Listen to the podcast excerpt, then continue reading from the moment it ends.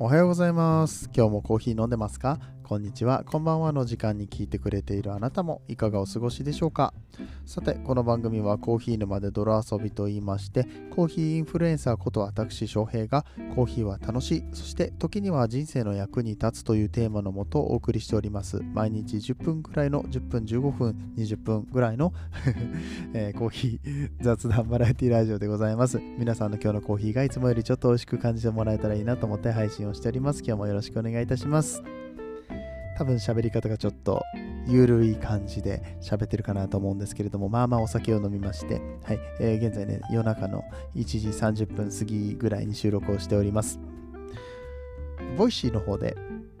ね、虎の会っていうのをやってましてね、1986年生まれの3人のパーソナリティで、えー回している番組というか、そこにもう一人、え他のパーソナリティさんゲストに呼んでお話をするっていう雑談番組をね毎週やらせていただいているんですけれども今回のゲストがねなかなか大物でございましてまあ大物と言っていいのか、えーまあ、一部では小物という噂もされておりますけれどもフジテレビの元アナウンサ、ーであり現在はフジテレビで報道番組のプロデューサーをされている森下智也さんをゲストにお招きしてお話をしました。まあすごく盛り上がりましてね。めちゃくちゃ楽しかったな。えっとまあ今、ともやちゃんってみんなで呼んでるんですけど、森下智也さんって言ったら、あの、もちろんその前線に出てアナウンサーもやってた方ですし、顔も出しておられるので、ご存知の方もいらっしゃるのかなと思いますね。あの、高島彩さん、あやパンと呼ばれた、あの、えー高島さん、高島アナウンサーと同期っていう、えーそういう方なんですけれども、この、まあ、智也ちゃんとね、最近は仲良くさせていただいておりまして、いろいろとお話をしました。うんえー結構ね、えー報道の、うん、関係の話だったりとか、ああ、でもあそこあれか、アーカイブしてないのか、録音切った後だったかな、話したのは。うん、まあでも、ちょっと次回もまた話しましょうよみたいなところが、えーね、出てきましたので、このいろいろお話ししている中でね、今後も、えー呼んでもらえるのかなと、ゲストとして。お話できそうだなっていうところはありまして皆さんもぜひね今回のアーカイブ聞いていただければと思います Voicy っていう、ー音声プラットフォームの方で、え結構面白い話をしましたのでそちらで、え森下さんの回森下智也さんの、え放送、えもしくはフルフルラジオの、え森川さん森川え光明さんって方がいらっしゃいますけど、まあ、この方が、えこの方の放送フルフルラジオっていうのでね、えー配信をしてます、この虎の会ですね。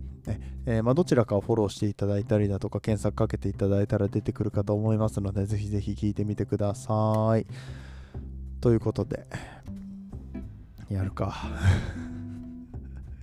あんまりやる気がないような感じもするけど、それでも、あの、このまま寝ちゃダメだなと思って撮ってます。えーであの決して眠いとかだるいとかそういう感じではなくってちょっと気持ちいいっていうだけです、うんまあ、別にそんなことどうでもいいと思うんですけれどもね、えー今日はですねあなたにも突然やってくる意外と知られていないコーヒーアレルギーとはというタイトルの記事がございましてみんな気になるとこだと思うんですよコーヒーアレルギーって言ったらね。いつ自分がそうなるかもわかんないですし、コーヒーアレルギーって何なん？カフェイン中毒とは違うの？みたいな、ね、えー何が問題なの？みたいなところをね、皆さん、えー疑問に思われるかと思いますので、えーこちらの記事を読んでいきたいと思います。それでは本編やってまいりましょう。この放送は、歴史とか世界遺産とかを語るラジオ、友沢さんの提供でお送りします。なんかあれだな自分で喋っててなんなんだけど気持ちよさそうとか眠そうとかいうコメントが飛んできそうな 喋りをしているなと 思います。さっきまですごく楽しかったんですよね。ちょっと余韻に浸ってるところもありますね、うん、だって9時から始めたライブがさ延長延長でしかも途中で森下さんいなくなるにもかかわらず最終的に1時半までずっと喋り続けてたわけですからね。もうどうかしてるよね。はい、えーそそのどうかしてる話の中でコーヒーの話は全然しなかったですしね。うん。えーなんでこの配信とは本当に全く関係ないんですけれども、まあ、収録のクオリティに影響が出てることは否めないですね。はい。えーでも頑張ってやっていきたいと思います。はい。本日のお話はコーヒーアレルギーでございます。うん。コーヒーアレルギーって何？皆さん何かアレルギーをお持ちですか、うん、アレルギーっていう言葉自体がね、結局その人間のその防衛本能とか、えー、の過剰な反応のことをアレルギーって呼んだりしますね。うん、今から50年前は、まあ、アレルギーっていうものを持ってる人はほとんどいなかったと言われておりますが、えー、現在この現代社会においては3人に1人が何らかのアレルギーを持っていると言われております。僕も花粉症がありますね。花粉症とかハウスダスト、慢性鼻炎、ね、えー、昨日、おととい、もうなんか謎のかゆみに苛まれてですね、うんまあ、ちょっとうちにストックしてあったアレルギーの薬飲みましたけれども、何かしらのアレルギーを持ってる方はもう今となっては全然珍しくないですよね。うん、まあ花粉症がやっぱりねダントツに多いとは思うんですけれども意外と気づいてないだけで、うん、なんとなくかゆいなとかなんとなくかゆいなは多分わかるんだけど調子悪いなって時ってありません？だるいなとか眠いなとかそれももしかしたらアレルギーの影響かもしれません。はい、えー、代表的なアレルギーの食物といえば卵乳製品大豆小麦あとなんだろうピーナッツ落花生ですかね、うん、とかそばとかね、まあ、あの辺は、うん、命にも関わるのでだいぶ危ないものになってきますけれども、まあ、主要8品目、えっと、あとなんだろう、表示義務のある、えー、何品目とか言って、あります。20何品目。なんだっけ？ね、飲食業やってんのに 忘れちゃいけないところだと思うんですけど、まあとにかくその表示義務があるものとか、ね、えー、かなり危ないアレルギーっていうものもあったりとかするので、うん、まあこれは、決して軽い問題ではないんですけれども、今回はコーヒーアレルギーっていうものがあるよと。ね。しかも、このアレルギーっていうのは、例えばずっとコーヒーを飲んでるうちに発症しましたとかね。あるんですよ。マンゴーとかをさ沖縄に遊びに行ってマンゴーが美味しくってでもう現地でマンゴーを食べまくってたらアレルギーになっちゃったとかね。いう話も聞きます、うん、あれはなんか果糖ですか？その果物に含まれる糖分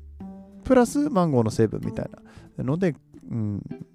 何かしらの許容量を超えてしまった人が、ね、発症したりするパターンもあるのでね、うん、だからコーヒーに関しても飲みまくってたらアレルギーになっちゃったっていうことはあのなきにしもあらずってことになりますね。うん。はいえーまあ、こちらの記事の内容をちょっと読んでいきますと、コーヒーアレルギーも他のアレルギーと同様、コーヒーを飲んだ数時間後に体にジンマシンが発生します。嫌ですね。かゆいってことですね。重症の場合はかゆみがひどく、水泡もできたりします。あ、水ぶくれってことですよね、うん。あまりのかゆみにかきむしってしまい、水泡が潰れて症状が悪化するケースもあります。そうなると、私生活にも清少と支障をきたすレベルになってしまうので、コーヒーアレルギーも立派なアレルギーであると認識してください。えー、軽症の場合はニキビができて肌荒れがすることがあります。コーヒーポリフェノールは美肌効果があると思われていますが、まあそうやって伝われていますが、えー、コーヒーアレルギーの場合にはその逆効果となってしまうので注意が必要です。あの、美容効果がないわけではないんです。コーヒーポリフェノール抗酸化作用ございますので、あの決して美肌効果がないわけではないんですけれども、アレルギーの人の場合は気をつけてくださいねっていうところですね。はい。え、続きます。肌荒れの原因がコーヒーであることに気づくのはなかなか難しいので、肌荒れがひどいと感じたら1、えー、あ、1じゃないか これ、あの1って読むのじゃなくて、ただの横棒だった はい、えー、アレルギーじゃないわ。肌荒れがひどいと感じたら、あ、1で合ってんじゃん。何の話です？すいません。ちょっと、あの、なちょっと酔っ払ってるんで ちょっと気持ちよくなった状態でニュース読んでるんで聞かされてる側の身にもなってみろって話なんですかね。はい。えー、一定期間コーヒーを飲むのをやめるようにしましょうと。うんまあ、何かこう問題があると感じたときですね。コーヒーっていうのはコーヒーそのものが刺激物で胃に影響を与えたりだとか、でカフェインっていうものもやっぱりあの体への影響が強いので、まあ、これあの、ね、2日ほど前にも、ね、同じようなことを話しましたよね。心臓病、えーと、高血圧か、えー、の方はコーヒーの2杯目にお気をつけてくださいねとかの話もありますけど、アレルギーもやっぱりね、あの簡単な話じゃないので、うん、ちょっとかゆいの我慢すればいいやとかそういう話じゃなかったりね、息ができなくなったりとか、いろいろ、えー、症状にね、ばらつきもありますから、あのぜひお気をつけいただければと思います。えー、なかなか難しい、えー、状況かとは思いますけれども、うん。コーヒーアレルギーの疑いがありますよとか、なんかそれっぽいなっていうことがあれば、もしくは、あの自分もともとアレルギー持ちだけど、アレルギー持ちだけど、なんでなまったんだ今ね、うん、アレルギー持ちだけども、自分がアレルギーだと思ってたものを全部こう避けてるのに調子が良くならないっていう時はもしかしたらコーヒーの可能性もあるということですね。えー、ぜひあの念頭に置いていただければと思います。はい。えー、カフェイン中毒とコーヒーアレルギーは似ているようでそれぞれ全く異なる症状になりますっていうことも書かれてますのでここもちょっと押さえていきたいんですがカフェイン中毒っていうのは脈拍数の増加呼吸の増加呼吸数の増加、えー、そして胸の痛み、めまい、興奮、不安、震え、不眠、また、えー、消化器、えー、消化器官が刺激されて下痢や吐き気、嘔吐などを催すことがあります。さらに、えー、低リン血症、高血糖、高乳酸血症、え黄門筋誘拐症など、えー、重大な症状が進んでいきます。最後のちょっとよくわかんなかったけれども、なんかそういうね、まあ、持病でも持ってる方とかだと、それを悪化させる可能性とかもありますので、ぜひあのお気をつけいただきたい感じですね。えー、僕自身もね、カフェイン中毒になったことあります。うんえー、5日で30杯ほどコーヒーを飲んだことがあったんですけど、あの1日で出なくってカフェインの蓄積によってもう最終日フラフラになったっていうその、まあ、5日間のうちの最終日ですね。あの東京、関東旅行に行ったんですけれども、うんまあ、あっちこっちでコーヒーを飲んでるうちに最終日なんか調子悪いなってなったんですよね。で、あの帰りの空港でめちゃくちゃ気持ち悪かったって。気持ち悪いんだけど吐けない。ふらふらする。うん。ね、いや、なかなか辛かったですね。うんはい。えー、っていうことがあるので、まあ、カフェイン中毒そのものにも気をつけてほしいんですけれども、えー、このコーヒーアレルギーはカフェイン中毒とは全く別の症状が出ますよ。さっきもだから水泡とかかゆみとかジンマシンって言ってましたよね。うんまあ、そういった形で、まあ、症状の違いあの、ただカフェインが合わないのかなとか、えー、そういう話ではなかったりとかするので、うんあのまあ、その症状を見てですね、今日の話を聞かれた方は、あのもしかしたらカフェインの、うん、影響なのか、それともコーヒーを飲んだ影響なのか、ね、コーヒーもだからコーヒーポリフェノールだったりとか、他の成分もいろいろ含まれてますので、まあ、何かしらが、えー、体に合わないっていうところをちょっと懸念していただければと思います。はい。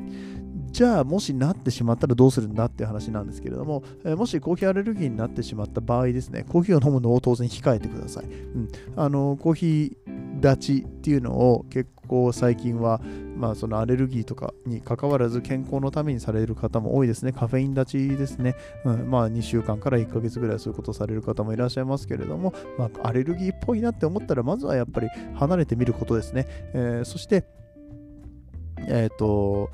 アレルギー症状が重症化するとアナフィラキシーショックを起こす場合がコーヒーでもあるんですって。えー、これはやっぱり、えーまあ、よく知られるのはスズメバチに2回刺されるとかですよね。うん、とかあと蜂蜜ですか。うん、えー、っと、まあ、アナフィラキシー、そうですよね。えっと、赤ちゃんの蜂蜜の飲用は確かアナフィラキシーだったと思うんですけど、まあ、とにかくあの、その毒性によってね、えー、体にすごいインパクトがかかって突然死してしまうような、えー、症状っていうのもありますから、うん、そういった、えー、重症化をするようなケースも懸念されるんですけれども、えコーヒーアレルギーでは幸いそこまで重症化するケースはほとんどないと言われていますというふうに書かれてますね。はい。えー、じゃあなぜこのアナフィラキシーショックについては今説明したのかって言ったらね、あの僕はこのニュースをあの最後まで読まずに紹介してるから最後まで読まずに紹介してるのに素直にその通り読まずにね、いや、泣きフィラキシー食っていうのはね、っていうふうに、あのね、まあ、知ったかぶった感じで喋っちゃいましたけどね、コーヒーではそこまで重篤化することはないそうですよ。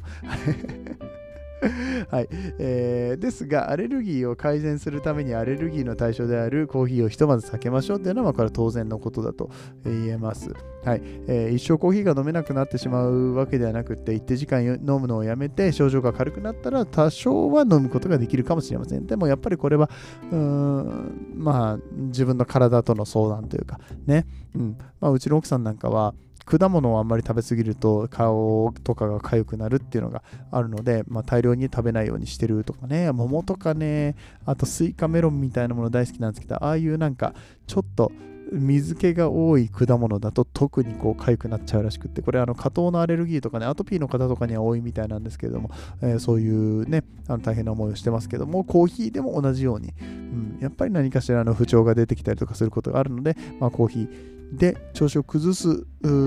可能性があるよと、ね。もちろんこれに関して最初から知ってるよ、コーヒーの量を毎日、えー、コントロールしてるよって方は本当にお疲れ様ですって話なんですけども、あの今までそれを知らなかったよって、毎日コーヒー飲んでるけど、もしかしてこれのせいで調子が悪いんじゃないというふうに思われる方は、ぜひともコーヒー立ちっていうのをね、実践していただきたいなと思います。はい。ってな感じで。